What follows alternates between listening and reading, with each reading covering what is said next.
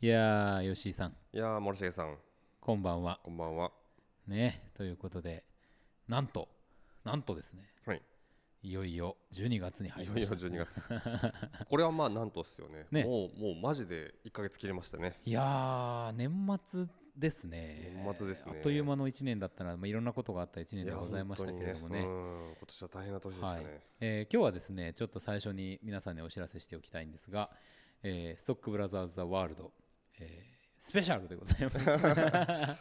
えーまあ2本立てということでそうですね。あの あの怪獣映画のシネマンどころと、はい。毎月恒例12月のおすすめ映画とうん。いうことで、えー参りますので、えー皆さんぜひお付き合いいただいて、最後までぜひお付き合いいただいてということではい。聞き流しで、ねうん。構いませんからとはいうことでございますけれども、はい。あのー吉井さんにちょっとねお知らせが一つありましてはい。あの僕はあの任天堂スイッチを買いましたあそうなんですか。あのちょうど今ねあのちょうど在庫がありましてうん。あの結構あるんじゃないですか今。ね、うんうん。ちょっと出てきてるって感じで、まあ、というのも、うん。あの年明けにあのモンスターハンターの新作がはい。あの発売されるとなるほど。いうことがありまして、うん。その時にないとですね、うん。まあ、はがみをするというのがまあちょっとこう目に見えているということで、あるうちに買おうということで、ははは、えー買いました。なるほど。でとりあえずソフトはあの「ゼルダの伝説」のうん。無双じゃないあのオープンワールドがちょっとブレス・オブ・前にザ・ワイルド。はい、ブレス・オブ・ザ・ワールド、あれをちょっとああいいですね。あの買いまして。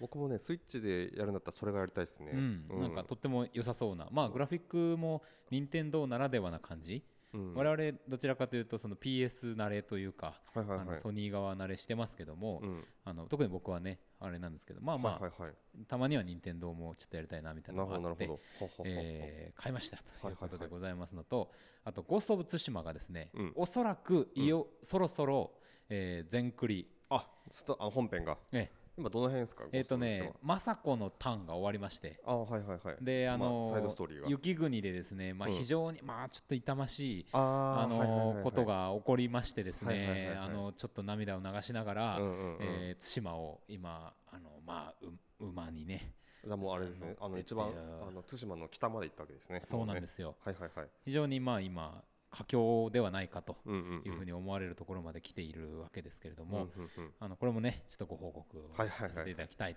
なるほど。というあたりでございますけどもはい。吉井さんはどうですか？えっと僕はですね PS5 をまだ変えてませんとね。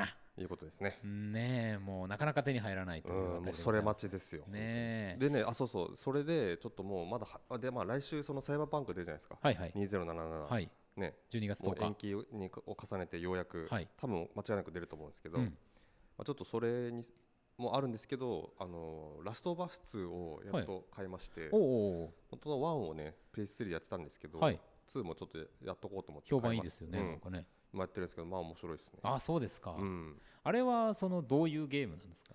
あれはですね。まあなんかポストアアポカリプスというかそのまあいわゆる感染症、まあ、ゾンビ化すると。はいはい、人間が。っうん、ていうまあそのまあ疫病というか、うん。がすごいまあ大大流行して、はいはいはい。で1はですねその、まあ、主人公男の人なんですけども、えー、とその女の子がいてある、はい。そのその2人の話なんですよ基本。その2人がこうずっと一緒にあの行動するんですけど、はい。その女の子の方がその疫病に対するこう耐性抗抗体があると。ほ噛まれてもこうゾンビ化しない。なるほど。ていう、まあ、その特特性の持ち主でっていうはい話で。はいはいはいで1はですね、まあ、最終的にその、まあ、女の子を、うん。まあ、ある場所ポイントに届けるのがその男のミッションだったんですけど、うん。まあ、そそこに、まあ、連れて行ってどうなるかっていうと、まあそのまあ、研究されるわけですよね。研究材料にされるあと。いうことでその,、まあ、そのミッションを、まあ、捨てるっていう方向にその男はあてかその旅の道中でですねやっぱりどんどんその2人の距離がちょっとずつこうち縮まっていくんですよ。ねはいはいはいはい。最初結構すごいつっけんどんな感じなんですけど、はいはいはい。だんだんこう情が湧いてきてみたいな感じで、うん。最終的にその、まあ、施設に、はいはい。あの乗り込んでいってみたいな感じのほどなるほど。話になりまして。おでその後じゃあどうなるかっていうのがその、まあ、2なんですけど。あちゃんと続編なんですね。そうそういう続編で、あはい。ーまあ、結構ねあのあるショッキングなっていうか、まあ、結構その2が賛否両論で、まあ、その簡単に言うとその、まあ、その1のその男の主人公えうん。ジョエルっていうのは結構序盤に死ぬんですよ。あら。うん、それもなんかそのゾンビにやられてっていうわけじゃなくてどうも敵対するあの人間のまた別の組織あーなるほどね。に何らかの恨みを買っていて、うんまあ、僕ちょうどそ今その辺ああたりなんですけど、はいはい。っていうんで結構そのファンからですね割とこう賛否両論というか、うん。まあ、あのゲームオブザイヤーの今年のゲームオブザイヤーにうん。タイトル的にこうノミネートされてるんですけど、はいはいはい。で結構有力視されてるんだけど、うん。それに対して結構き批判の声もあったりとかしてそうですか、僕ちょっとまだやり終わってないんで何とも言えないんですけど、うん。まあ、結構ショッキングな展開だし他なんかねそのファンとしてふなんていうかファンサービスするっていう意味ではなんかまあ別のやり方もあったんだろうけど、はいはい。あえてまあそういう展開にするってことはなんか何かを描きたいはずなんだろうなっていうのははいはいはいはいまだまあやり終わってないんでね、はいちょっとわかんないですけど、まあうんちょっとそういう気持ちでちょっとまだ全然やり進めていこうとは思うんですけど。なるほどね、うん。あー結構また面白そうですねそれはそれでね。そうですね。うん。まあ、ある種あの古典的な方じゃないですか。そうはいう旅をしながらあのかん相反するものの関係性が近づいていくみたいな話とかっていうのは、まあ、それを2でいかにこうなんていうんですか、いい逸脱逸脱をしていくのかみたいな、うんそういうところにあると。そうね、まあ、それをうん土台に2でじゃあ何が描けるのかっていうのをそうですね。多分いろいろ考えてるはずですから作り手たちはね、もうこの辺りあれですねあのゲームもまたあの年末にかけてうん注目のものもありますし、まあそうですね。あれですね、やっぱりこうまた、あのあれね、今年確か大晦日あたりがね、木曜日みたいなところがあったりするので、あの 確かに。ストックブラザーズ・オブ・ザ・イヤーみたいな、ね、こともちょっとやりたいなそうですね。いろいろね。ね。ありますから。あの賞をね、今、用意してますからね、いろいろ。今のところ決まってるのはエンディングテーマ賞だし。エンディングテーマ賞、最優秀エンディングテーマ賞、もうあのこれだっていうのが ありますけどもね。うん。はい、ということでございまして、はい。参りましょうかね。参りましょう。はい。ストックブラザーズ・ザ・ワールド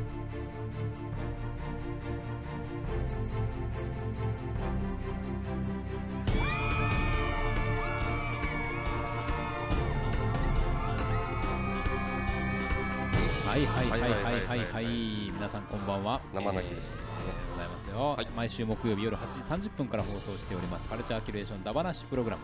ストックブラザーズ・ザ・ワールドお相手はストックブラザーズブラザーは森重祐介と。よブラザー2吉幾人です。ろしくお願いいたします。よろしくお願いします。さあということでございましてね、はい。今日はまあ最初にお知らせしたように、えースペシャル。スペシャル ということでございますけれども、はい。まあいろいろお話しすることはあろうということでねあのちょっとほら放送前にもお話してましたけど、ニュース的な話をさはい。ちょっと最初やろうかななんていうふうに思うんですけどね。まあナイキの話ね。そうそうそうそうそう、んあのナイキの CM というか、えー PR 動画うん。みたいなものが今リリースされておりまして、うんなんか賛否両論だというようなですね、うん。あのメディア報道がされていると、うん。まあ、実際どうなのかっていう話ははいありますけれども、えーについて吉井さん。ご覧になりましたよね、あさっきね。さっきね。そうそう、うん。なんか話でちょっとなんか変な話題の仕方になってるなっていうのを見て、はいはい。ちょっと気になってたんですけどやっとさっきあの本物というかですね、うん。そのものを見ましてうんうん、あこれかと思ったんですけど、うんまあ、別に普通にいい CM だなって思いましたね。そうですよね。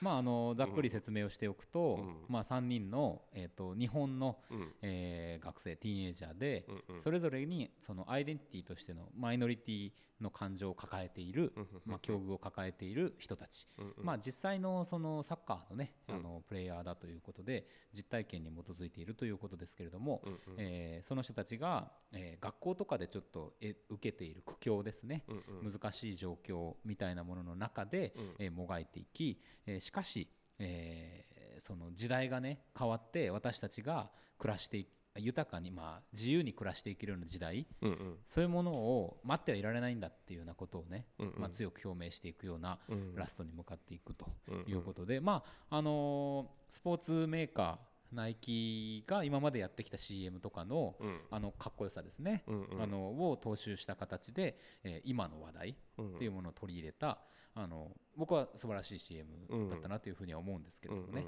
でこれが結局その日本の、まあ、ナイキジャパンの CM なのであの日本のその、まあ、ネットの中で、うん。えーまあ、その日本がこれだとその差別ばっかりある国みたいじゃないかとか、あのなんかその日本のことをその海外のねそのメーカーが言うのはどうなんだとかですね。うん。なんかそういう批判の声とかが上がっていたりしているとうん。いう一部ね、うんということではございますけれども、うん。まあそのここで話したいのはさ、うん。そのそれまあ、そういうことを言う人は常に何に関してもいるんだけれども、うんあの賛否両論が巻き起こってますみたいなことでメディアに出てる評論家筋とかもさ、うん。意見が割れてるみたいな話が、うん。まあまあどうなんだこれは大丈夫かっていうちょっと不安感を感じているうんというのは僕のちょっと問題提起みたいなところもあるんですけどね。うん。うん。どうですか？吉井さんご覧になってあれは？そうですね。普通になんかなんていうかな。まあその海外にその自分のルーツがあるみたいなあのーし少女3人でしたよね出てきた登場人物3人出てきます3。人出てきて、はいまあ、ちょっとその学校でいじめらしきものをまあ受けてるようなシーンとかが結構あるじゃないですか。ありますねだ。からまあその先生の目とかさはいはいはい。なんかいじめとまでいかないかもしれないけどそういうなんかなんか異端児じゃないけどなんかこう異物として見られてるみたいな、うんでまあそれがやっぱな何らかのこうなんかこう不不利益というかさ、うんあのまあてかそういう状況ストレスだし、っていうのをまあこう描いていやでもサッカーやるっていうさ なんかなんていうかな。まあこれでさそのにこの日本でその差別があるみたいじゃんみたいな批判っていうのはうーんいやあるじゃねえかっていうそうそうそうそうそう。一言で。まずもう意味がわからないし、ん。あるかのように日本に差別があるみたいじゃんっていうかいやあるだろっていうさ、うんそうですよ。むしろうん。結構差別だらけみたいな、差別だらけだろう。現状じゃんって話なんですけどね。そうそうそう、うんであとそそのこういうものをさじゃあそのまあ何？そのナイキ、まあそのまあ、あの海外なんていうかメーカーというか、うん。まあ、もし、まあ、これナイキジャパンという話ですけど、はいはい。っていうところが気に入らないんだったらその国内からむしろそそういう話っていうのが出てくるんだったら分かりますよ。うん。出てこないからさ、まあ、これ、まあ、ナイキジャパンだけど。うんじゃあ自分たちでそそれを、まあ、まずだからその問題を認識してないし、うん。認識してなければそういうものも出てこないから、はいはい。なんだか、まあ、二重におかしいよねっていう話で、うん。そうそう。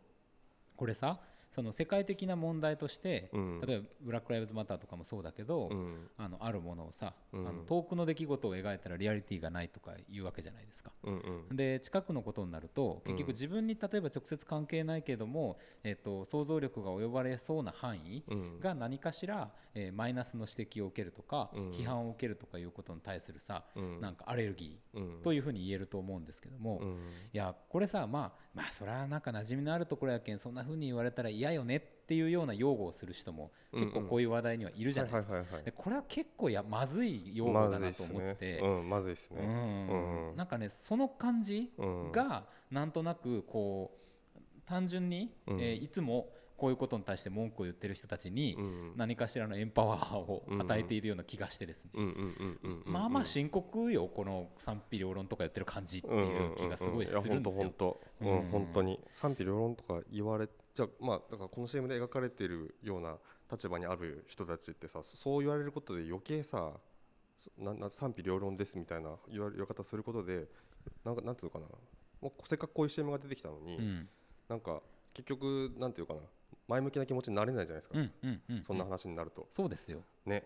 本当にねなんかもううんまあもちろんさ そのえっとうん。周りとかあのあとはアディダスとかもさ公式でうん。このナイキの CM をあうん。の素晴らしいって言ってうん。あのーリツイートとかするような動きもあるわけなんうん。でえっとしっかりとフォローされてるというかうん。あの後押しされてるものであるというのは前提なんですけれどもうん。でもなんとなくこうこれを見てさそうじゃない意見を持つことも自由。うん。どういう意見を持つことも自由だけどうん。社会的な雰囲気としてうん。どうなんだみたいな感じに見られてる意見を大きくねうんうん。あのブーストして取り上げてるっていう状況。うんうん。これはまあまあまずいよねっていう。うんそこなんですよね。うんうんうんうんなんかますます絶望感が増すっていうかうんでそういう感覚っていうのはさまだまだ時代が進んでないんだよみたいなことじゃないぞっていう CM だしうんうんうん。まあ幸いさね。動画としてうん。そんな批判をはねのけられるぐらいうん。ちゃんとした動画というかうん。例えばあのセリフが聞こえなかったとしてもうん。メッセージは伝わるようにできているしうん。あのカメラとかもさうん。結構かっこいいワークやってるしうんですねうん。なんかあのすごく今の例えばスマホとかで見るうんえー環境が周り音がいっぱいしてたりとかうんえーちょっと見なきゃいけないみたいなあうん。の状況でも分かるいい動画にまとまってるとは思うんでうんそこは幸いうんだとは思うんですけどもうんなんかねちょっとこれはあの考えたいところ。考えたいところ。そのねもうてか差別がある社会だに思われるみたいなのがすごくやばいなっていう。やばいやばい。差別がない社会なんてないじゃないですか。そうそうそうそうそうそうねそうそう。そそんなところはいま未だかつてあの地球上になかったわけで,、でまあ、い今もないし、うん。あそこから始めないとダメでしょっていうさ、うん。そうそうそうそうそうそう。うでなんかそのまあ差別があることを認めていても、うん。いや差別ばっかりみたいに言われるの嫌だみたいのはさまた全然違うレイヤーの話でさ。いやもうそのさなんかばっかりとかあるとかじゃなくてさ あるっていうことに小さくても目を向けるって話をしないのが差別の根源であいやろうっていう。そそこからは差別がむむむしろ始まってんですよね。認識しないってことがまだやばいんだよね一番、まあみたいなことがね、一つ今日あの皆さんにも共有しておきたいうん。ニュースだし、皆さんどう思われますかっていうの。なこういう件とかにもさ、うん。メールとかちょっといただいたりもしたいぐらいの気もしますけどもね。本当にあの何でも。そうそう何でも。いただきたい。我々は何でも待ってる。オープニングとか長いとかね、うん。なんかそういうのもいいんですよ。ください、まあ、あとはもう一つのニュース。昨日のニュースかな、はい。えー、と香港の活動家のシュウテイさん、アグネス・チョウさん。ですかね、の、えー、と裁判の結果が出まして、うえー10ヶ月懲役10ヶ月の即時収監というちょっとまあきつい結果が出ましたと。はいうことで、えっとまあねあのしばらく前からあの交流されてですねうん。あのまあ、自由を奪われているような状況だったわけなんですけれども、まあ、いよいよあの収監されるということになってしまったということ。でこれも結構ねうん。いろんな声が上がっているわけですけれども、うん。まあ、各国から中国に対する非難の声も上がっているみたいなニュースとかも出てはいますけれどもね。各国から上がっていますって言ってあ日本の話はしないのかっていそう。そうそうそうそうそうそうそうそう。そうそうそうなんです。よいやーうんなんかね。ねまあこれに関してはさうん。これに関してとかさっきの話もそうだけどうん。我々がとかこのいろんな周りの人たちがうん。なんかわーわー言うことによってうん。その状況が変わると思っているとか変えようとしているとかそういうことではなくてうん。えーとああいうさ政府とかうん。いわゆるそのまあ国を代理でえー治めているえー機関があるわけじゃないですか。うんうん。そういうものに対してプロテストをするというのはうん。健全で普通のことなんだっていう空気を、うん。えー、と長い時間をかけてでも、えーうん。ちゃんと作っていくみたいなさ、うんうんうん。なんかそういうことが必要だと思うのでこれはうん。うん口に出し続けようという、うんうんそういうことが大事だみたいなことで、うんうんうん。僕はこの話はしたいなと思ってるんですよね。はいはいはいはい。うんうん。だからまああの決して、あのー他人事であるわけはないっていうよううんなうんうん。ところでしょうかね。うん。うん本当っすよ。ね本当。にねもうなんかまあまあ変なニュースばっかだなみたいなことを言うつもりはないんですけども、うんうん。まああの見てを考えなきゃいけない、うんえーストーリーはたくさんうんありますよというそうですね。ですね。うん。まあ、コロナもさ、まあ、その今すごいこう、ね、また感染拡大してっていうと時ですけど、うん。まあそれはそれでもちろん気をつけつつ、うん。こういうこともねちょっとね、そうなんですうよ。ん。まあ、ちょっとこうイランの核をめぐる動きなんかもね、うん。ちょっとあのこの年末にかけてうん。妙な動きを見せ始めていたりとか、うん、そういうニュースも出たりしてますし、そうですね。あの目配せをするニュース考えておくニュース、うん。それから口に出して誰かと話すニュースうん。は結構多いよっていう、そうですね、そんな年末ですと。うん。まあ、天神にね猿が出たのもいいけど。そうですよ。猿なんかねうちはしょっちゅう出てるの。毎晩猿の鳴き声なんかしてんだよみたいな。まあそれもいいけども、ねえちょっと本当に。ねいろいろ本当になんか常に考え続けないといけないなっていう感じですよね。そうですね、うん。はい。まああのーなんて言うんですか？ダ話も、うん。えー真面目なニュースもうん、ね。いろいろ全部いいじゃないですか。全部やりましょうよ 全部やりましょうよ。ごったまずでいきましょうよっていう、まあ、そんなストックブラザーズ・ザ・ワールドスペシャルとはい、いうことでございまして、はい。えー参りましょうかね。ましょうかね。はい。はい。天が呼ぶ地が呼ぶ人が呼ぶ。映画を見ろと人が呼ぶ聞け。悪人ども。我は正義の役人。シネマンどころ。開門。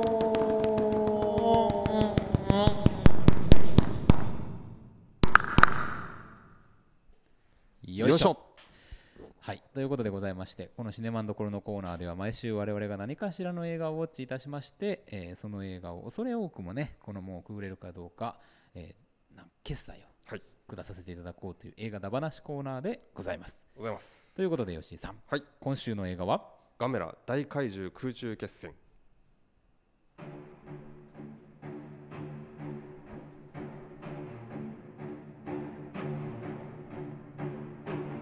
太平洋上で巨大漂流干渉が発見された頃九州の姫神島で謎の住民消失事件が発生。鳥鳥。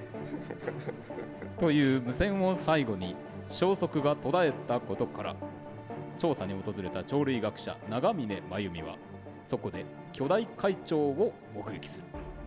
一方海上保安庁の米森と保険会社の草薙は干渉場にあった石板の碑文を解読。その結果干渉がガメラ。会長がギャオスという古代怪獣であることが判明した。おおということでございます。いいですね。今日はあのですねこのガメラうん。に、えー出演をされていた本田博太郎さん オマージュのバージョンという。本田博太郎さんは吉井さんはうん。ご存知ですか、いや多分わかります。はい。そうですね。あのーなんですか環境大臣みたいなこう、うんうんうん。はい方いらっしゃったじゃないですか、はいはいはいあの方なんですけども、うんうん。あのこの方、あのー結構いろんな時代劇とかはいはいはい。あの岡本喜八監督って映画監督のうんうんうん。組のね、あの方なんですけれども、はいはいはいはい。あのーグループ魂という工藤館とか安倍貞夫がやってるうん。バンドのですね、曲に本田博太郎という曲がありまして、うん。えーそこのミュージックビデオでも存分にこの開演ぶりを発揮するというね非常にあの多彩な、えーおじさん。ということで僕も大好きな俳優さんなんですよね。板尾っぽかったですよね。ちょっと。板尾っぽいですよね。板尾っぽいですね。ちょっとね。そうですね、うん。あの板尾はですね 本田博太郎を目指してるんじゃないかなと思いますよ。いやいやいやいや。でまあそうそういうところから入りましたけども、はい。えー95年に我々7歳頃にうん。公開をされましたうん。ガメラカメラがえー 4K リマスター版としてですかね、うん。今回あの公開されていると。まあドルビーシネマだけなのかな多分全国で。そうですね。7巻とかだけですね。非常にしかも1今回では週間限定上映だったみたいで今日ではい。もうすでに上映が終了していると。この放送が始まった頃ちょうど終わっている映画ということでございますよ。まあまあまああの見る手段はねああるのでぜひとうんいうことでね。さあということで、まあ、吉井さんどうでしたか？まあ本当にあの子供の時僕は多分これリアルタイムで映画館で見てはい、まあ劇場で見その間もまあ見てるんですけどうん。まあ劇場で久しぶりに見てもまあ感動そうですね。感動だしあやっぱすげえ面白いなと思いました。あのーこれやなと。これやなと。そうそう。もあのーなんかいい今なんかいろんなさそのまあハリウッド版ゴジラとかうはい。見てここはもうちょっとこうなんだよなとか、はい。そのいやここはこういうふうに撮ろうやみたいなのが、あここから来てるんだなっていうのをすごく感じましたね。はい。うん、まさに我々の原体験であろうと原いうことが、ねえー判明した映画、うんうんあこれが俺の中のその、うん。なんか基準になってるのかとちょそうですね。っと思いましたね。このストックブラザーズワールドをお聞きのね、うん。えー開門の民の皆さんはですね。カイモンズじゃなかった。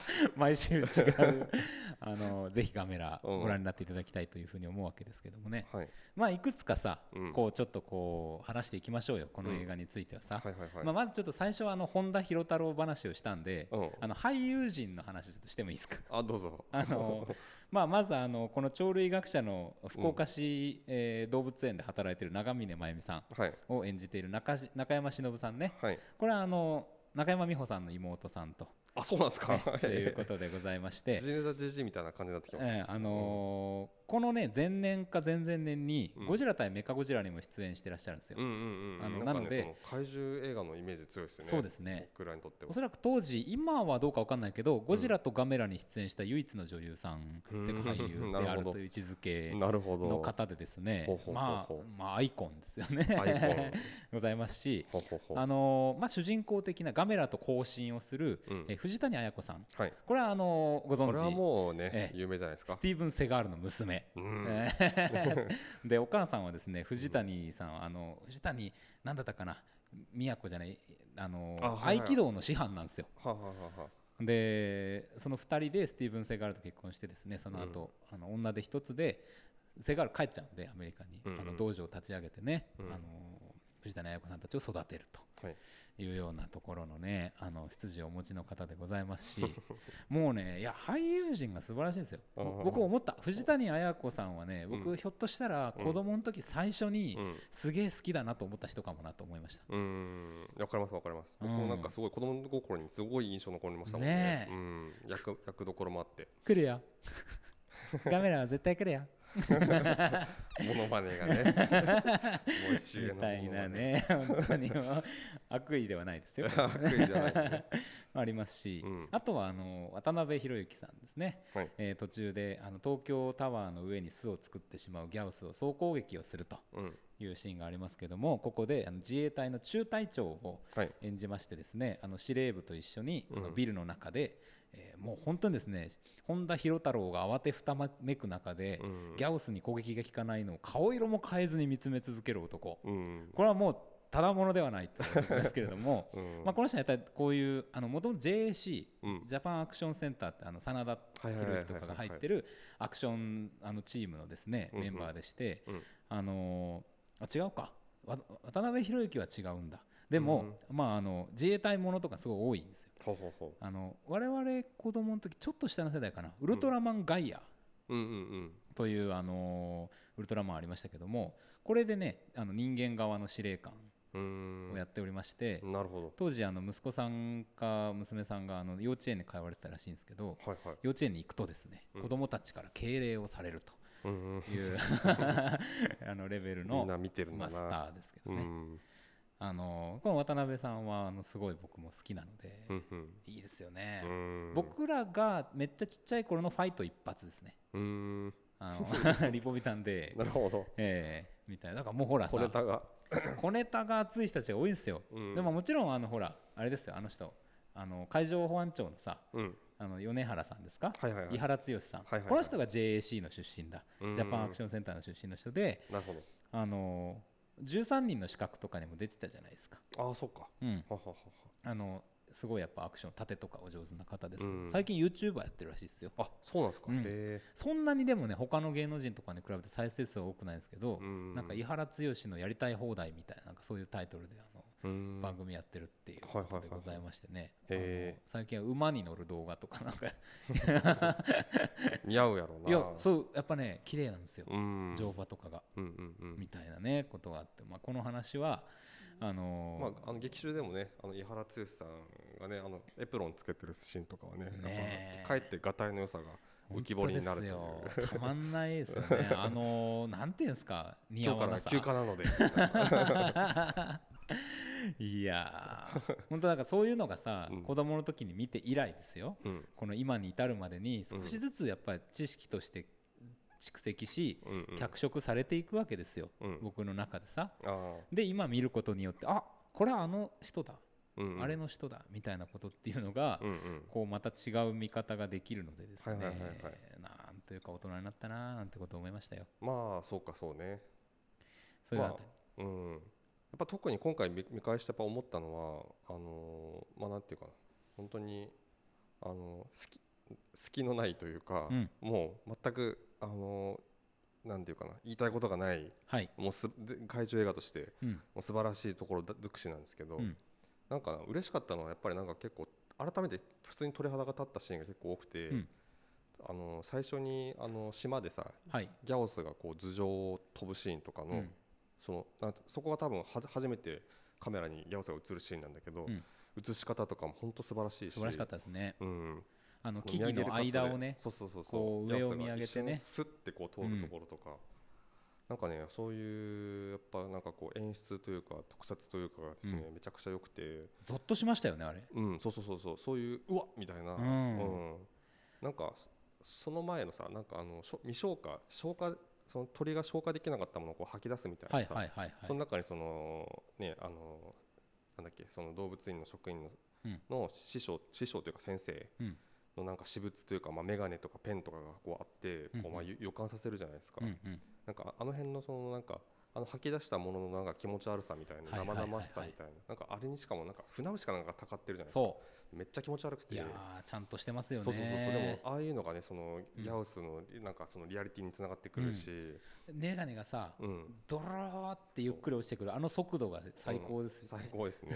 メガネも片方レンズが外れてるんですそうよね。そうそうそうそうそう。あとそのそれなんかその家がこう多分襲われて壊れてるんだけど、うん。その壊れてる家とかもすごいリアルっていうか、ん。なんかそのだからやっぱりあの災害としての怪獣みたいな感じうん。が出てる、あだからあの辺のなんかそのちゃんとあの辺を細かく作りここうちゃんと見せることで、うん。その後の特撮が生きるっていうかさ。そうですね、うん。まあやっぱりさあのもちろん90年代なので、うん。少しずつその環境問題みたいな話を表に出せる時代、うんうん。80年代まではなかなかやっぱ出せない時代だったっていうのがあるみたいなんだけども、うんうんまあそれでもドグゴジラとかやってるけどね、うんうん。でなのでその今でいう気候変動的な話だとかっていうのが影響してるみたいな下敷きがあったりするわけじゃないですか、はいはい。でもその辺の説明はさ、まあ、うん。そこそこに、うん。あのやっぱこの体験としてのうん。災害級のものの怖さうん。みたいなものがねあれだけしっかり描かれているっていうのは、うん。いやーもうもうこれで十分というかこれで十分ね。これにいろんな説明はうん。必要ないぞっていうところでやめてくれてますよね。あのあとつ常にこう怪獣映す時にやっぱりそうカカメラの位置が低くて、うん。なんかあの若干見上げるような角度でうん。こう全部怪獣カメラだったりとか撮る、はいうん、そうですね。なんか本当にねなんかもうこうあるべきっていう。ね。まあだからこれが原体験だからそう思っちゃってるのかもしれないけど、うん。でも本当になんかうーん今大スクリーンで見て、うん。なんかああの大大スクリーンで全然見れる、うん。うんうん。クオリティの映画もう何十年前の映画ですけど、と思いましたね本当に。いや本当にもう撮影としてとか演出としてとかいろんな面を含めてね、うんその尺や、あのー説明のバランスうん。みたいなもの全部含めてね。でやっぱり。我々のさあのロジックである、うん。あのこれはもうストックブラザーズ・ザ・ワールド用語だと思うんですけど、うん。パニック映画の条件職業と成仏ですね、えーこの2つに関してもまあしっかりなされているというか、ん。でさしかも高度なのがですよ。これうん。成仏に関して高度なのが、うん。もちろん人がこう食べられたりとかそういう眼鏡が出てきたりとかっていうことで、うん。死者がまあ報われる成仏できるような、うん。えー描写っていうのはあるんしっかり死んでるっていう描写あるんですけど。あのさ和歌山かなんかにさ、うん。行くじゃない？あのガメラもギャオスも一回、でそこの山中の村にギャオスが来た時に、うん。あの脇役とかでよく出てくるさおばさんが,、さうん。ガンギャオスにこうわーって襲われる、うんあの時のさうん。感じですよ。うん一人で死ぬ。うん叫んで死ぬ、うん。しかし高度だなと思ったのが、うん。おばさんがローリングでかわすんですよね。その前にねその飼い犬がね あのーなんかこう飼い犬が襲われてそこもすごいいいんですけどうん。鎖がブチンって切れるところがあってねであれ？っつっておばちゃんが見に行ったら後ろにスーってこう入っうん。ねあのギャオスの入り方もいいしえいい。でおばちゃん気づいてうん。ね あの店内に転がり込んで本当ですよ。回避っていう。気配市民襲撃。この流れがね非常にシームです。死人。このね死人のタイミングうをん。いかにこうためを作ってですよ、はいはいはい。あのしかし、うん。もたつかずにやれるか。うんうんうん。こっち側はさもう来るって分かってるから、うんうんうん。それにあのもたつかせないように見せるか、っうんうんうん。ていうところを、はいはいはい。もう完璧。さすが金子修介監督ってあたりですけどそうそうねそう。本当に。あと本当にね今言ってた通り確かにあの人が明らかに死んでるシーンがねガメラ平成ガメラシリーズちゃんと映るんですよね、うん本当に。今回だったらまあそのギャオスの口に明らかに人間みたいなのが引っかかってるみたいなのも映るし、ショッキングですけど、うん。あとあのなんだっけ電車が襲われるくだりあるじゃないですか。はいはいはいはいはい。でその電車襲われた電車以外の電車がこう連結してるから落ちちゃって、うん。でその下の線路の下にいる人たちが電車の下敷きになるっていうのをうんうんがっつり映るっていう、うんここっすよね。うんね。うん。これこれ。いやー本当ですよ、うん。でしかもあの電車のシーンすごいのがさ、うん。伏線があったじゃん。はいはいはい。あのモブキャラに伏線があるんですよ、うんうんうん。そうね。その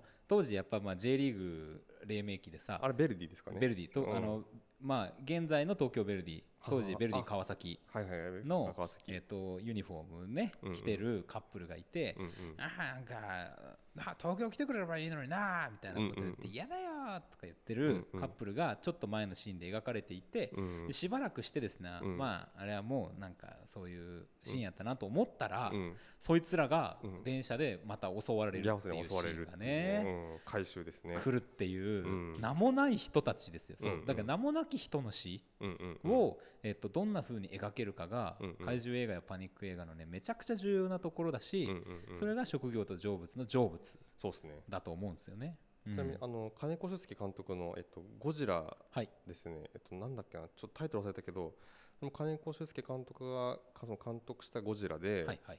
あこれかな。ゴジラモスラキングギドラ大怪獣総攻撃っていうはいはいはいはい。2001年の映画があるんですけど、ありましたねこれでもね結構その明らかに人が死んだシーンが出てくるんで、うんうんうん。やっぱりこの金子監督がそこはこだわってるのかなっていう気がうん。しますね。まあねししもうあの師匠ですよ。我々のもはや。シーフシーフーでございます。いや本当に。でもそういうのがねそのやっぱりなんかいいんですよね。こ怖い、まあ、この時多分すごい怖かったと思うんだけ本どなんかあのね結構そのまあだ多分死んだなみたいな多分死んだなっていう時多いじゃないですか。なんか、うん、ありますね。あのうんこれはもう無理死んでるだろうなぐらいのことが多いんですけど、うん。うんあし今明らかに今死んだっていうのがはい。分かるっていうことはあんまりなかなか怪獣映画でそれがややれてることって少ない気がするんですけどね。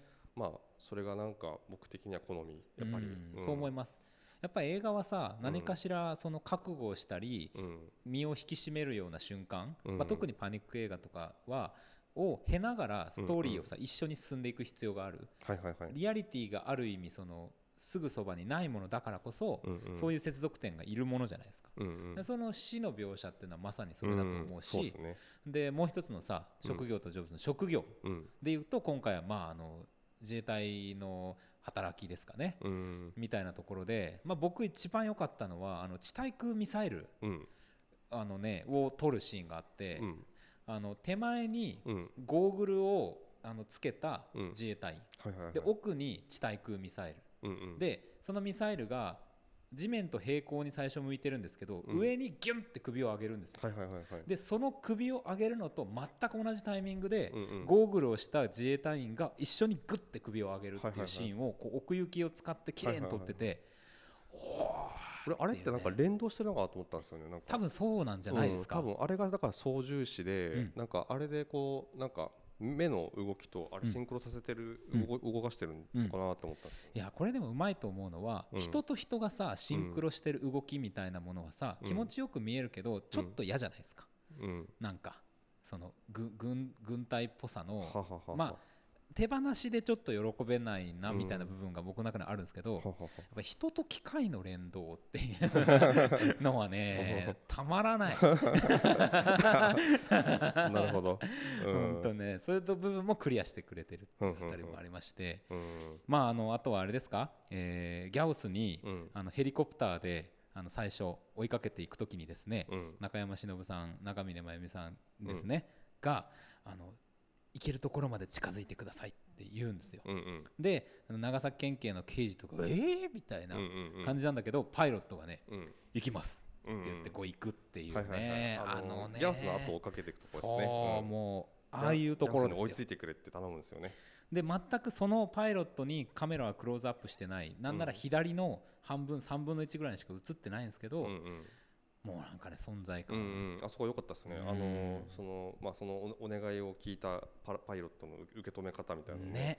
まあ、覚悟と教示みたいなのも見ましたよね。素。晴らしいですよね、なんかまあそういう意味でもあのまあもちろんさなわけねえやろみたいな話とかっていうのはさ当然うんうん。そのあるわけなんだけど、うん。別にそのご都合主義のなわけないやろじゃないし、うんうん。ストーリーを面白くするためのなわけないやろ であるというふうに捉えられるから、うん。あの職業としてもですね、うんうん。これは OK ということで、確かに確かに。なるほどこれが職業と成仏の原点であったかといやー。いうとこですね。まあそうですね。あのその専門家としてのね中山忍もすごい活躍し活躍しますからね。しますね。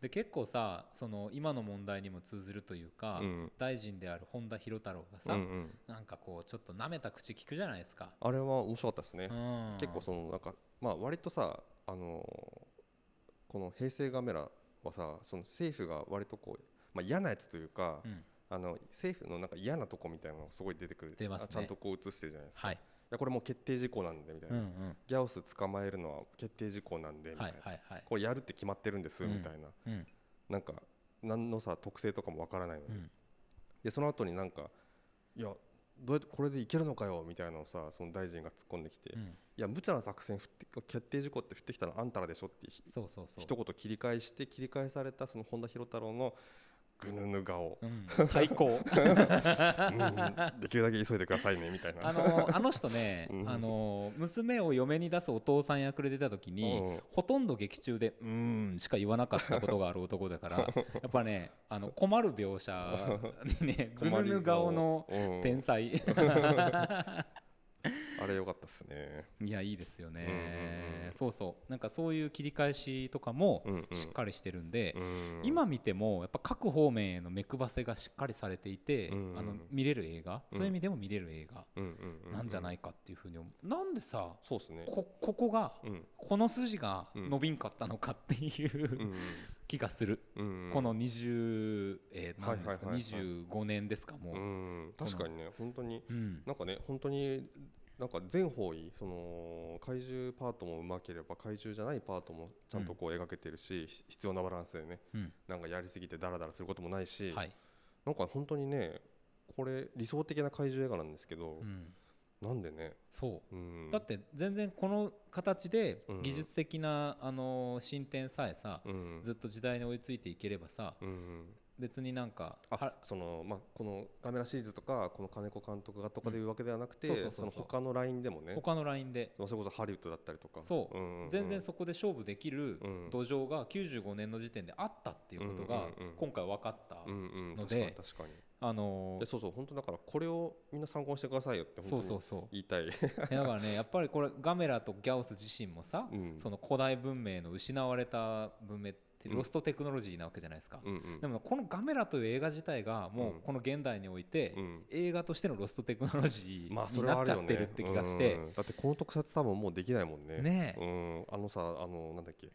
本当に今回めちゃくちゃすごいなって思ったしあのは背景とさそのなんかガメラがあの博多の街を歩くシーンとか、はいはいはい。なんか何の違和感もなく見れたし、ねえ。でそのそあの福岡ドームとで福岡ドームをこう覗き込むガメラの絵とかも、うん。なんか、あ今これ特撮のシーンに切り替わったなって大して思わないっていうか、うん。すごいよねあれ、うん。素晴らしいですよ、まあ水に入っていく足を取るところぐらいじゃないですかうんまあそれはね どうしてもやっぱどうして水の大きさってのは変えれないからね、でもやっぱりそのそうそうまさに今吉井さん言ったさ中洲を歩くガメラが遠くにいて、うん、うんうん。それをあの川の方からさ、うんうん。あの海側から撮ってるのかな、うん。えー、と撮ってるっていうカットがありましたけど、うん。まあちょっと悲惨なことになったなっていう 気になるぐらいリアリティのある映像でしたよいやね。本当に本当にね、うん。あれはすごかったっすね。いやー。まあてか福岡ドーム行くならななんかもっと別のルートがあると思うんだけどガメラも。そうなんですよ。なぜねと一回ちょっとこうで上陸してから一行回ったんだっていう。あの海から行ったらねもうすぐ、うん。もうちょっとね街壊さずに行けるんだけどな。直なんですけどね。うんまあまあそれはちょっと野暮なんですけどね、まあね。うん。あのそのあたりはやっぱりガメラも中洲に寄りたいみたいなまああとサービス精神かな。やっぱ 俺が俺が福岡博多歩いて壊したるでみたいな。そうね。あれが見たかったしね。まああのその後というか、うん。あのやっぱ怪獣に壊された街っていうか壊されることっていうのは縁起がいいものとしてさ はい言われたりとかもやっぱりする現実社会だよね。現実社会でもあるわけなんで、まあ、今後もねもしよかったらいろんな怪獣さんに来ていただいて壊していただきたいみたいな、うん。またお本当に本当に、うん。結構さあの「シン・ゴジラ」やった時にうん。やっぱみんなうこれとは違う意味で、すごい日頃に鬱憤が溜まってるから、会社がぶっ壊されるのとか見てマジすっきりしたとか言ってる人いたじゃないですか、出ました出ました。なんかそういうのもあるしさ。ああるある。うんなんかまああの映画自体は僕はちょっとあのうんここでは言わないけど、あの非賛否の P 側なんですけど、あのまあまあまあ。そういうのもあるかなっていう気がします。ねいやまあ願わくは本当これの23を、23も劇場でやってくんないかなって本当に。ーまた素晴らしいですからね。そうなんですよね。本その特撮とか、まあそのまあ、CG もさわこの1から出てますけどこの23の間でもどんどん進化してるじゃないですかどっちとも、ねうん。あの3かな？3であのガメラがあの空飛ぶ時に、うん。頭とあの足手足を引っ込めて、このはい。はいそこからこうなんなんていうんですかねこう放射してさ、うん。でそれで回転しながら飛ぶんですけどガメラは、はいはいそれをそれがどうなってるかっていうのをあの CG でちゃんとフルで見せるシーンがうん。あったりしするんですけど、なんかそのあたりとかもね、うん。なんか大スクリーンで見たいし、そうですよ。まああと僕としてはやっぱりガメラ3のあの渋谷破壊シーンをもう一回スクリーンで見たいなっていう。そうですよね、いやーちょっとね。なんとかなんんとかやってほしい本当その白渋谷破壊シーンと最後のあの京都駅でのね、うん。バーサスイリスのシーンをねすごい見たいですね。そうですね。あとそうそう平成ガメラシリーズってさ最後のとどめの技みたいなのがすごいこう、なんていうかなひあのこれまでの怪獣映画にないようななんかなんつうの超必殺技みたいなのを最後出すじゃないで出すか。しますね。まあ、今回だとその大爆発したなんか石油コンビナートのうん。火を吸収して、うんでそれをあの火炎放射としてね火の玉でね。かメガフレームみたいな。メガフレームみたいな。そう。あそこのさ演出でさ、うん。あのまあ巫女と巫女的存在としての藤谷綾子と、うん。ガメラとってあってその必殺の最後の火の玉出す瞬間にうん。目のクローズアップが入るじゃん、うん。うん。あれたまらんよ、ね、たまらん 藤谷綾子の目ガメラの目火ボーンみたいな、うんそう。うん、そのこですよ。ね、わかっもうさうん。もう説明は一切いらない。説明一切いらない、まああれがそのケレン味だしさためだしさ。そしてやっぱこのベーンって出すんじゃなくてあのボーンって出す感じのあの火の玉を出す感じのさっていうのがその、うんもうガメラというその形状からしてもさ、完全にマッチしてるわけじゃないですか。でその後のね、あのーどうなったかっていうのはすごい引きの絵になって、うん。首がないギャオスが後ろにバーって倒れ込んでって大爆発ドーンみたいな、です。ね、その後後ろのカットでその大爆発を見るガメラのバックあの後ろからのカットみたいな。そうそうそうそうこれよ。本当に。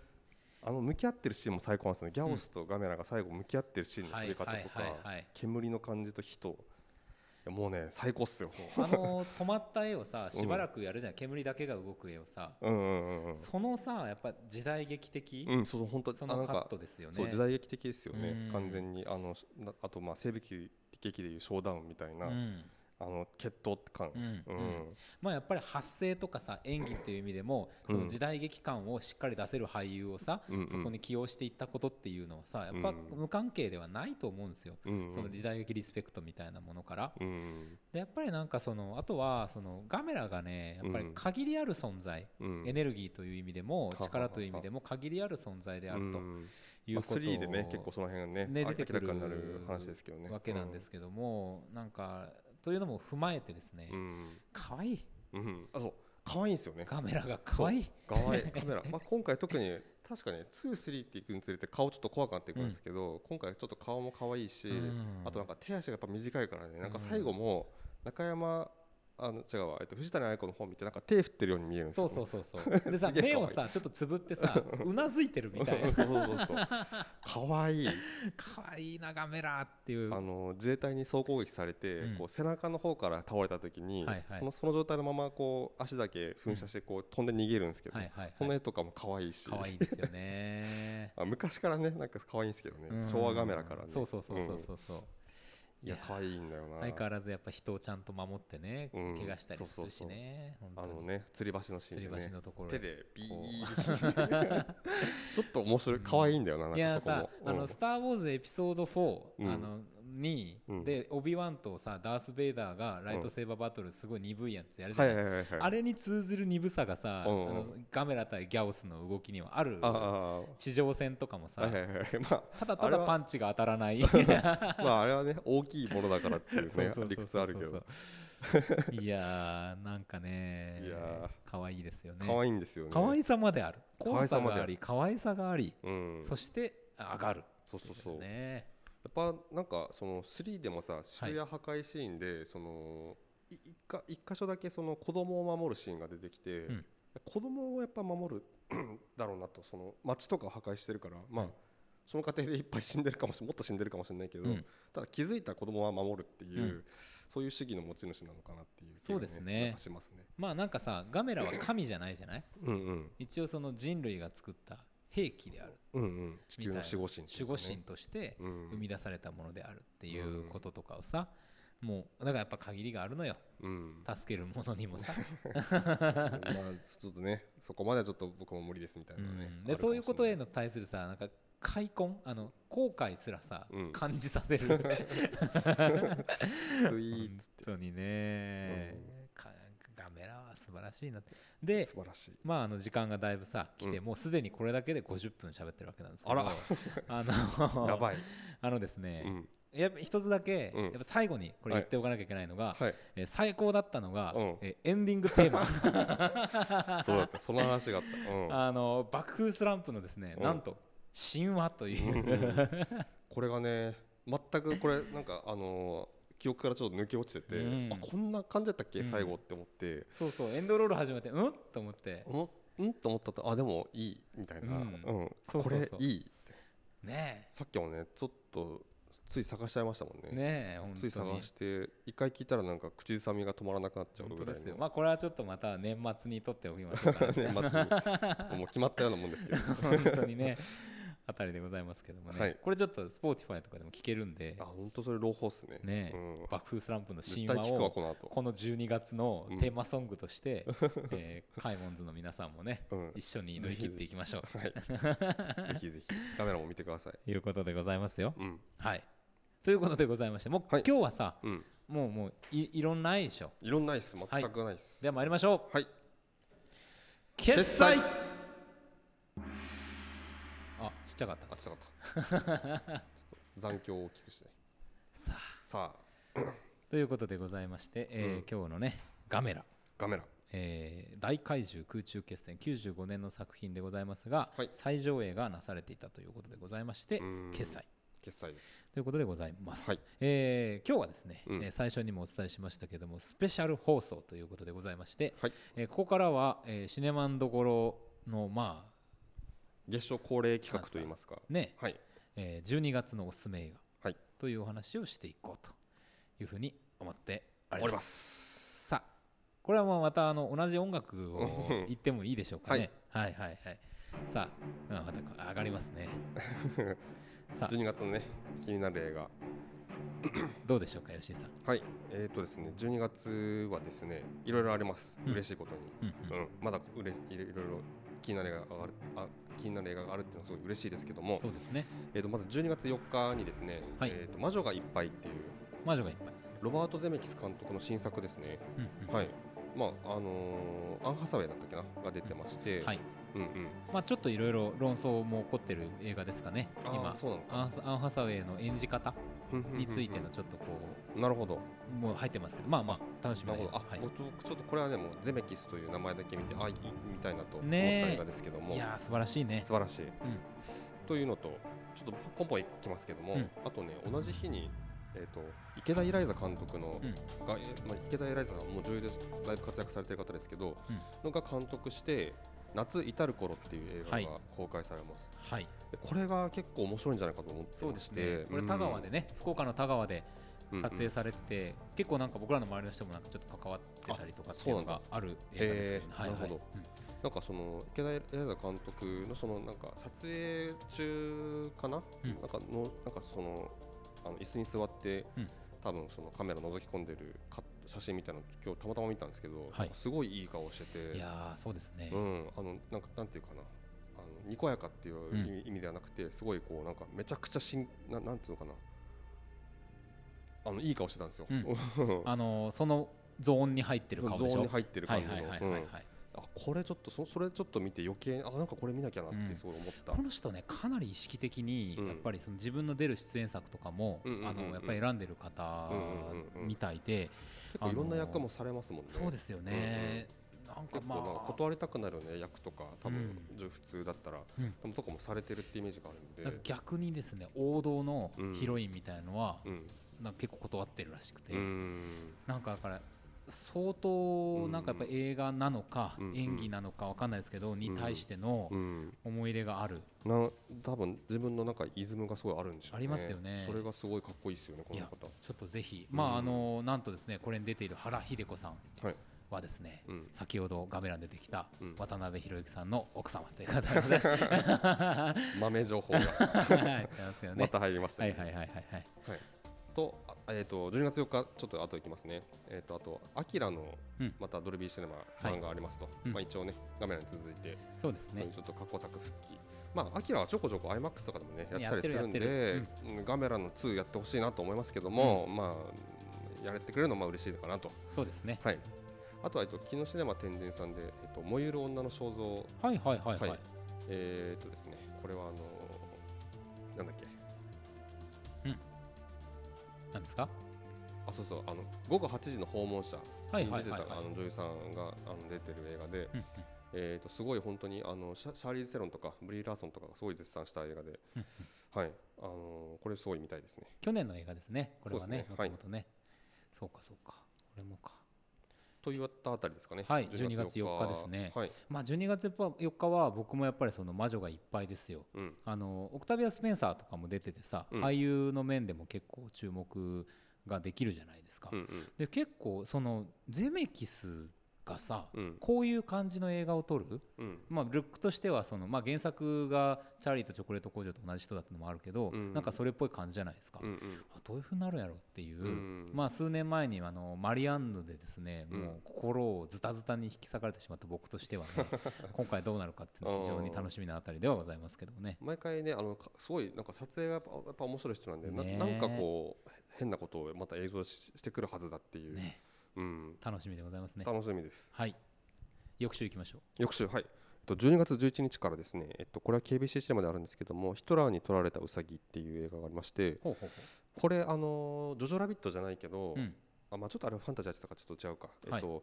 まあ、そのタイトルにある通りそのまあナチス、んあのの時代の話なんですけどのそその時代に9歳だった女の子があの、まあの生活っていうのを追った映画なんですけど、うんうん。だからちょっとあのこの世界の片隅にはいはい。みたいな、うん。あのその戦時中の時代戦時中の話なんだけど、うん。その戦争中のうん。一般せ国民の生活みたいな、うんうんうんうんうん。だからねこうなんかなんていうか戦争戦争戦争戦争してないというか、はいはいはいはい、はい。うん。なるほどねそういうことか。そうみたいな感じらしくて、うん。で結構まあただなん。かだんだんこう、なんていうかな。その影が忍び寄ってくる感じが出てくる、まあ、そのあたりが本当にこのこの世界にっていうか、まあれでやってのことなんですけど、はい。っていうところでねすごくこれちょっと僕好みっぽい映画だなと思って、うんうんすごくこれ気になってるんですよ。確かに。ままだ見れてないんですけど、うんうんうん。はい、っていう感じの、またねあの作る目線というか、うん。あのバックグラウンドが違うと、うんうん。同じような描き方でもどういうふうに見えてくるのかってもちろん違うわけですからね。そうですね、うんうんうん。とあとはですね、えっと、ちょっとこれはあのネットリックスものがまた KBC シネマでありましてはい。すで、にもう配信始まってるんですけども、うん。ヒルビリー・エレジー郷愁の愛歌っていうはいはい。これあのロン・ハワード監督でエイミー・アダムス、うん。えーグレン・クローズ出演。で僕的にはあのヘイリー・ベネットっていう女優さんがね出てるのがすごい嬉しいんですけどはいはいはい。はいうんでこれが、えっと、12月12日から2週間限定で上映予定です。これもねもうめちゃくちゃ見たい、そうですね見たいですね。まあ、できたらやっぱりあのシカゴセブン裁判も行きましたけどやっぱりスクリーンで見たいんで、うん。映画館で見たいなと個人的にも思っております。そうですね、はい。えー僕その週はですねあのブライ。ブライ。あブライあなるほどね。ブライはねえっと厳しいでですね、はい。12月25日からやりますか。やれます。はい。いやー素晴らしい。これはねちょっと、まあ、全国公開12日っていうことでございますけれども、井筒和幸監督の、うんうん。まあヤクザ映画と言っていいのかちょっとまだ分かりませんけれども、そういうある種裏社会うん。みたいなものもテーマにしたような昭和のね、あの映画ということでございまして、まあ、最近ちょっと、うん、なんだろう。まあ例えば「アウトレイジ」みたいな映画とかはありましたけど、そうじゃない映画で、うん。ヤクザものとかでさすごくいいものっていうのがまあちょっとへへ、まあ、時代的にも減ってるのかなっていう感じもするんですけど、やっぱ僕好きなので、うんうん。見たいなっていうところがあってちょっとブライあのゆずつさんだったらどんなふうに飛んだってういうのごい楽しみです。み僕もすごい見たいですね、うん。なんかまあ最近だったら「コロの血」がすごいいいいいね。映画だったなと思いますけど、ううんんうん監督でこのテーマでうん。でしかもあのその宣伝でですよ虚妄のノスタルジーに彩られた昭和開古ブームを打つはい。って書いてあるんで素晴らしい。すごい。いやどんな切りか切り口で、めっちゃ楽しみですうん。よね、そう見たいですね。そうですね。まあ、まあ一応あとはですね、うん。これはなんかうーんどうなんやろうなって気になってるぐらいなんですけど、はい。あの愛しのダディ殺害計画っていう映へ画がありまして、えはい。これあの本浦セリナうんさんと、えっと、佐藤ミケイラさんっていうアイドリングのメンバーの人ね元が出てる短編なんですよ。ね福岡やんないんじゃないかなと思うんですけど。多分やんない今のところ予定ないんじゃないそうですか、ね、そうそうそうでこれはねうちょっと実は気になってなんとか、うん。あのー見れるところはないかなというふうにちょっと思ってて、元浦セリナさんは結構その映画以外でも、うん。あのファッションショーのムービー、ショーができないっていう形であのやってるムービーだとか、うんうん。そういうのとかに最近やっぱ出てるんですよ。だから短編とかそういう映像作品にうん。類されるようなものの中での活躍みたいなのもちょっとなんとか追いたいなと思ってるところがあって、ちょっとこれねどっかで見れないかなと。さん30分の映画なんで、映画館でやっぱ何せやりにくいっていうことだと思うんですけどなね。ちょっとこれはあの一応11日っていう形なんで、あの言っておきたいっていうあたりでございます。はい。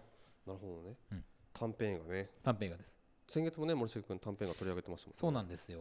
面白いですねちょっと最近気になるんですよね。うん。座組がいいっていうところが。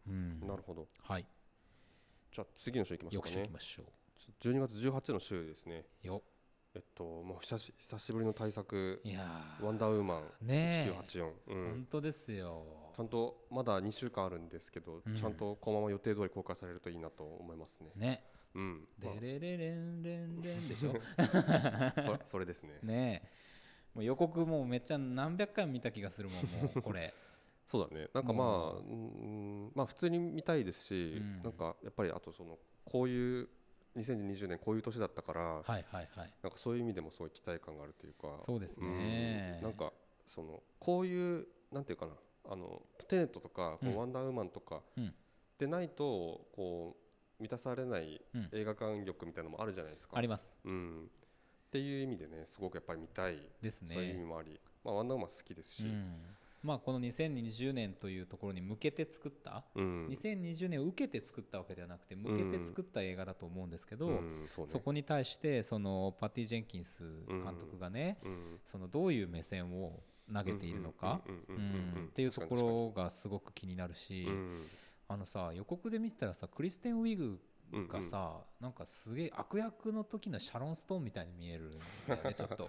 なるほど。なんかねその感じも、うん。なんかどう見えんだろう映画館でと思って、うん古く見えないんだろうか そういう意味でき1984かなみたいな 期待がねちょっとある。なるほどね。はいはい。なるほどなるほど。ですです。はい。うんうんうんああとはですね、うん。もう僕的には、まあ、12月い最も楽しみと言ってもいいかもしれない、はい。ビルとテッドの時空旅行ええ音楽で世界を救えと、はい。まあ、このビルとテッドシリーズはですね、うん。まあえっと、80年代かな多分1作目が。そうか。でもうその当時のね若きキアヌ・リーブスうん。が出ててでその後に地獄旅行っていうのが1個出て、はいはいはいはい。で今回3がうん。もう30年ぶりぐらいとかに、そうか。3040年30年ぶりぐらいかな。に本当にあのい今のキアヌ・リーブスがもちろん出てはい撮られた、はい。ずっとねこれあの続編実は話あるんですよみたいなのずっと聞いてたんだけど、うんうん。と本当に公開されてとうとう日本で公開ってことでめちゃくちゃ嬉しくて、ねえ。うん、これ本当すごいいいシリーズなんですよ。うん。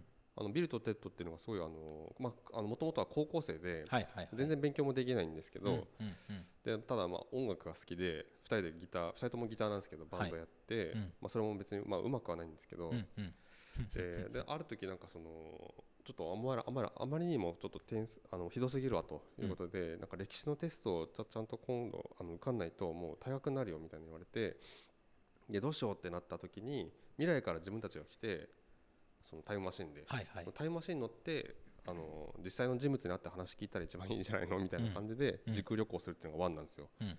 で結局どうどうなるかっていうとあのでまあ、いろんなサポートが彼らにこう入るんですけど、はいはい。なんでかっていうと彼らがすごくあの人間としてすごいあのなんていうかなその勉強はできないけど、うん。めちゃめちゃいいやつなんですよ。はいはい。あの差別しないし、うん。あのなんていうかなあのポジティブなあの気持ちをすごい持ってるんですよね。うんうんあの地獄旅行その2の地獄旅行ですごいいいシーンがあってあのすごいなんか危ないところをもう落ちたら死ぬみたいなところを渡ろうとするときに、はいはいはいはいはいあの2はちなみにその自分たちは死んで地獄に行ってその地獄で地獄から戻ってくるって話なんですけど、うんうん。そのここからここをもしかして渡れないかもしれないと俺は、うん。でもし俺がここで死んだらうん。俺が持ってるメタリカの CD は全部お前にやるよってうん。言うんですよ。なるほで,、どうん、でいやでも俺たちもう死んでるよねって言われて、はいはい。あそうかじゃあ俺が持ってるメタリカの CD は全部あげるよ。すごいいいシーンがあって。いいなあ。いいやつなんですよ。素晴らしいやつらなんですよ。うん。でまあそんな彼らが作った音楽が要はすごくね世界をいい風に変えて、うん。いい世界になるんですよこのだからすごいその未来の人たちが彼らに手を差し伸べるんですよね。なるほどってねいうシリーズなんですよこれ、はいはいはいはいはいはのその大人版ということでいなるほどね。うん、ちょっとまた今回もすごいいい内容に実はなってるんじゃないかなっていう。いやそうでしょう、うん。だってまあいろいろあったキアヌですからさその、うんね。なんかどういうふうに演じるのかっていうのはすごい楽しみだな。今のね当時のキアヌはやっぱり若いからなんか、うん。そのなんかバカな感じのはい、役っていうのはすごいこうてん自然にできてたんですけど、うん。今の渋い顔でさうん、そんなバカな役やってこう浮いちゃわないかなっていうのはちょっと心配ですけど。まあキアヌですから。まあキアヌですから。大丈夫でしょう。これがねめちゃめちゃ楽しみです。楽しみですね、はい。これは確かに見に行きたいところではございますよ。はい、18の週はね、うん。僕はなんかまあ意外とまあまあまあとか思ってて、うんあのまあ強いて言うならですね、いうんやなんか韓国映画うん「えークローゼット」アクロゼット。はいはいはい、うん。ケビチシネマで翌週の12月25日から公開になります。はい、まあ一応サスペンス、んうん。韓国ものサスペンスっていうのはさ大体面白いんで、うんうん。うん。ドラマも含めてねそうそうこれはちょっと見たいなっていう気がしてる、そう。出てますね。これまた入るんでしょうね、うん。ハジョンウ熱でね。ン、うん、ああと18年の週ですね。私あの私を食い止めてっていうはいはいはいはいとはい。大久明子監督とまたは綿谷りさ原作。そうだそうだ。あれに続いてあのー勝手に震えてるに勝手に続いてねてるに続いてうん。でノンが主人あの、うん。主演ということで。これいいざいい座組、うん、うん。これもうちょっとこのあれで、うん。ちょっとねあの前この今年あの甘いお酒でうがいっていうその大久監督の映画も公開されてちょっと見に行ったんですけど、うん。ちょっとそっちは僕あんまりハマらなかったのでなるほどなるほど。ちょっと今作ちょっと期待かなというね。そうですね、うん。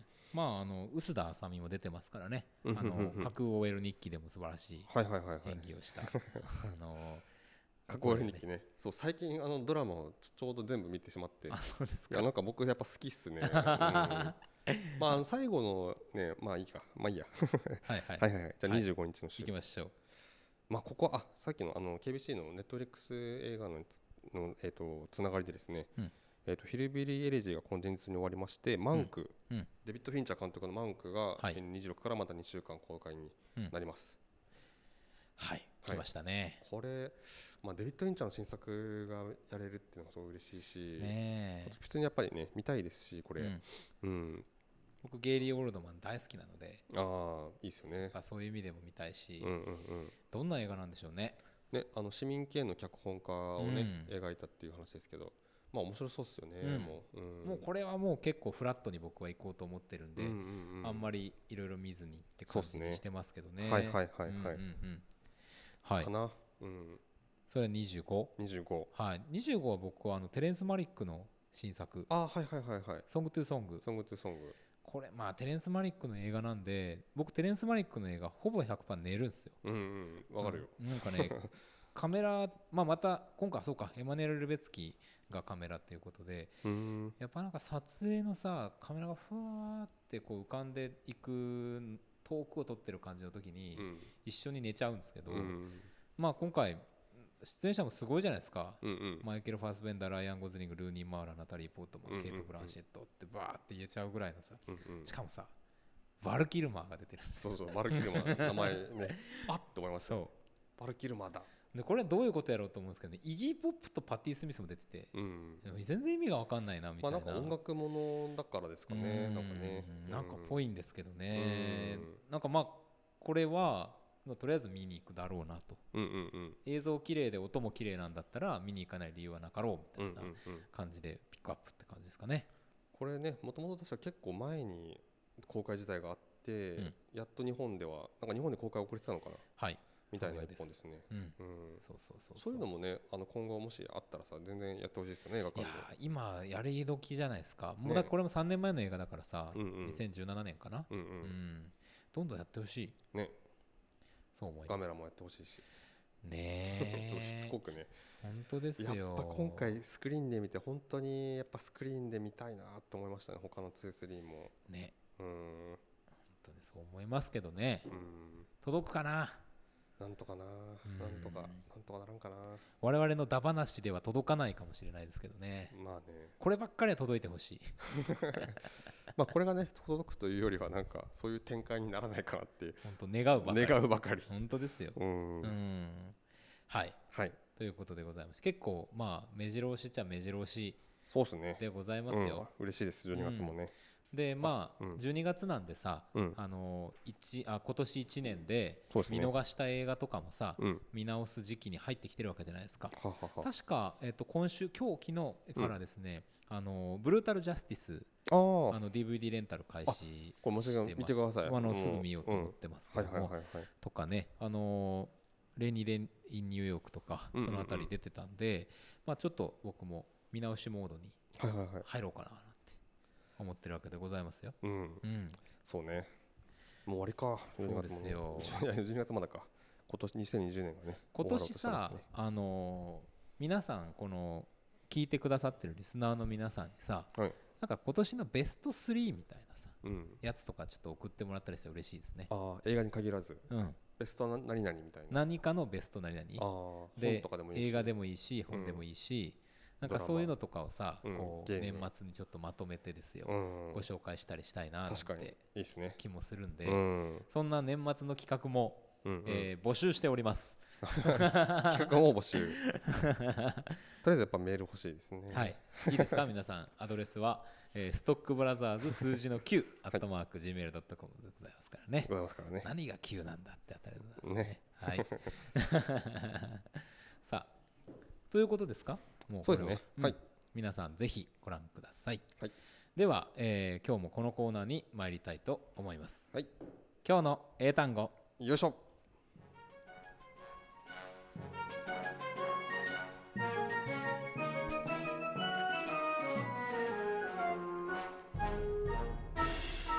今日の英単語。よいしょ。このコーナーでは毎週インターネット上にゴロゴロゴロゴロ落ちている英単語たちを一つ一つ丁寧に拾い集めては学びましょう。そんな英単語コーナーでございます。はい。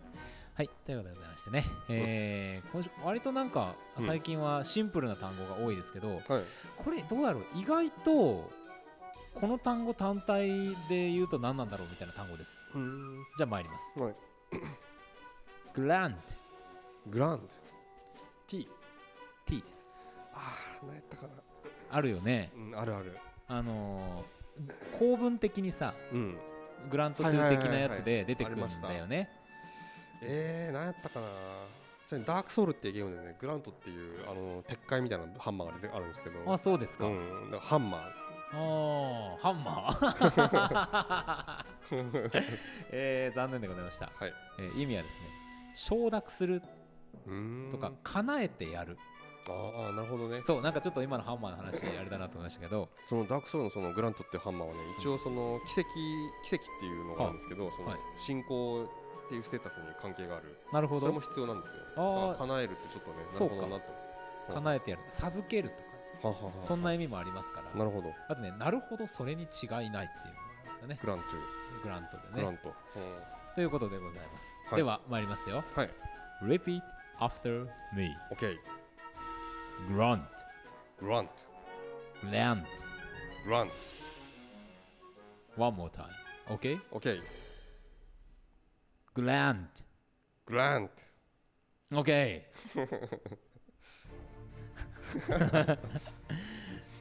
の間を取ってね毎週あの吉井さんを笑かそうとするのが最近恒例になってますよね聞いてる人はなんだこれ？うん。あの電波が止まったのか？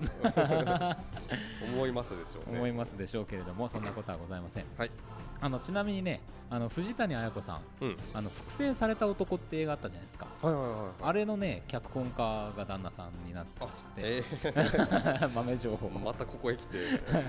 いや本当ねガメラ俳優はいろいろあるんですよ。本当にね。ってあたりでございますけれども、はいはいはいはい、えーお知らせ事ありますか、えー。吉井さん何か。そういうこといや特にないですね。ないですか、はい。はい、であればね皆さん今日は長々やっておりました、うん。もうね1時間13分やばいね。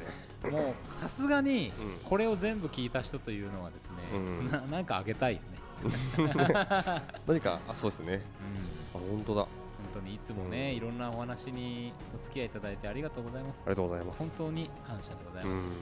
ね感謝とともに、えー申し訳ないという気持ちでいっぱいでございますけれどもね。はい。そんな中でもメールをいただきたい。はい。ぜひぜひよよろしくお願いしますす。さよなら。さよなら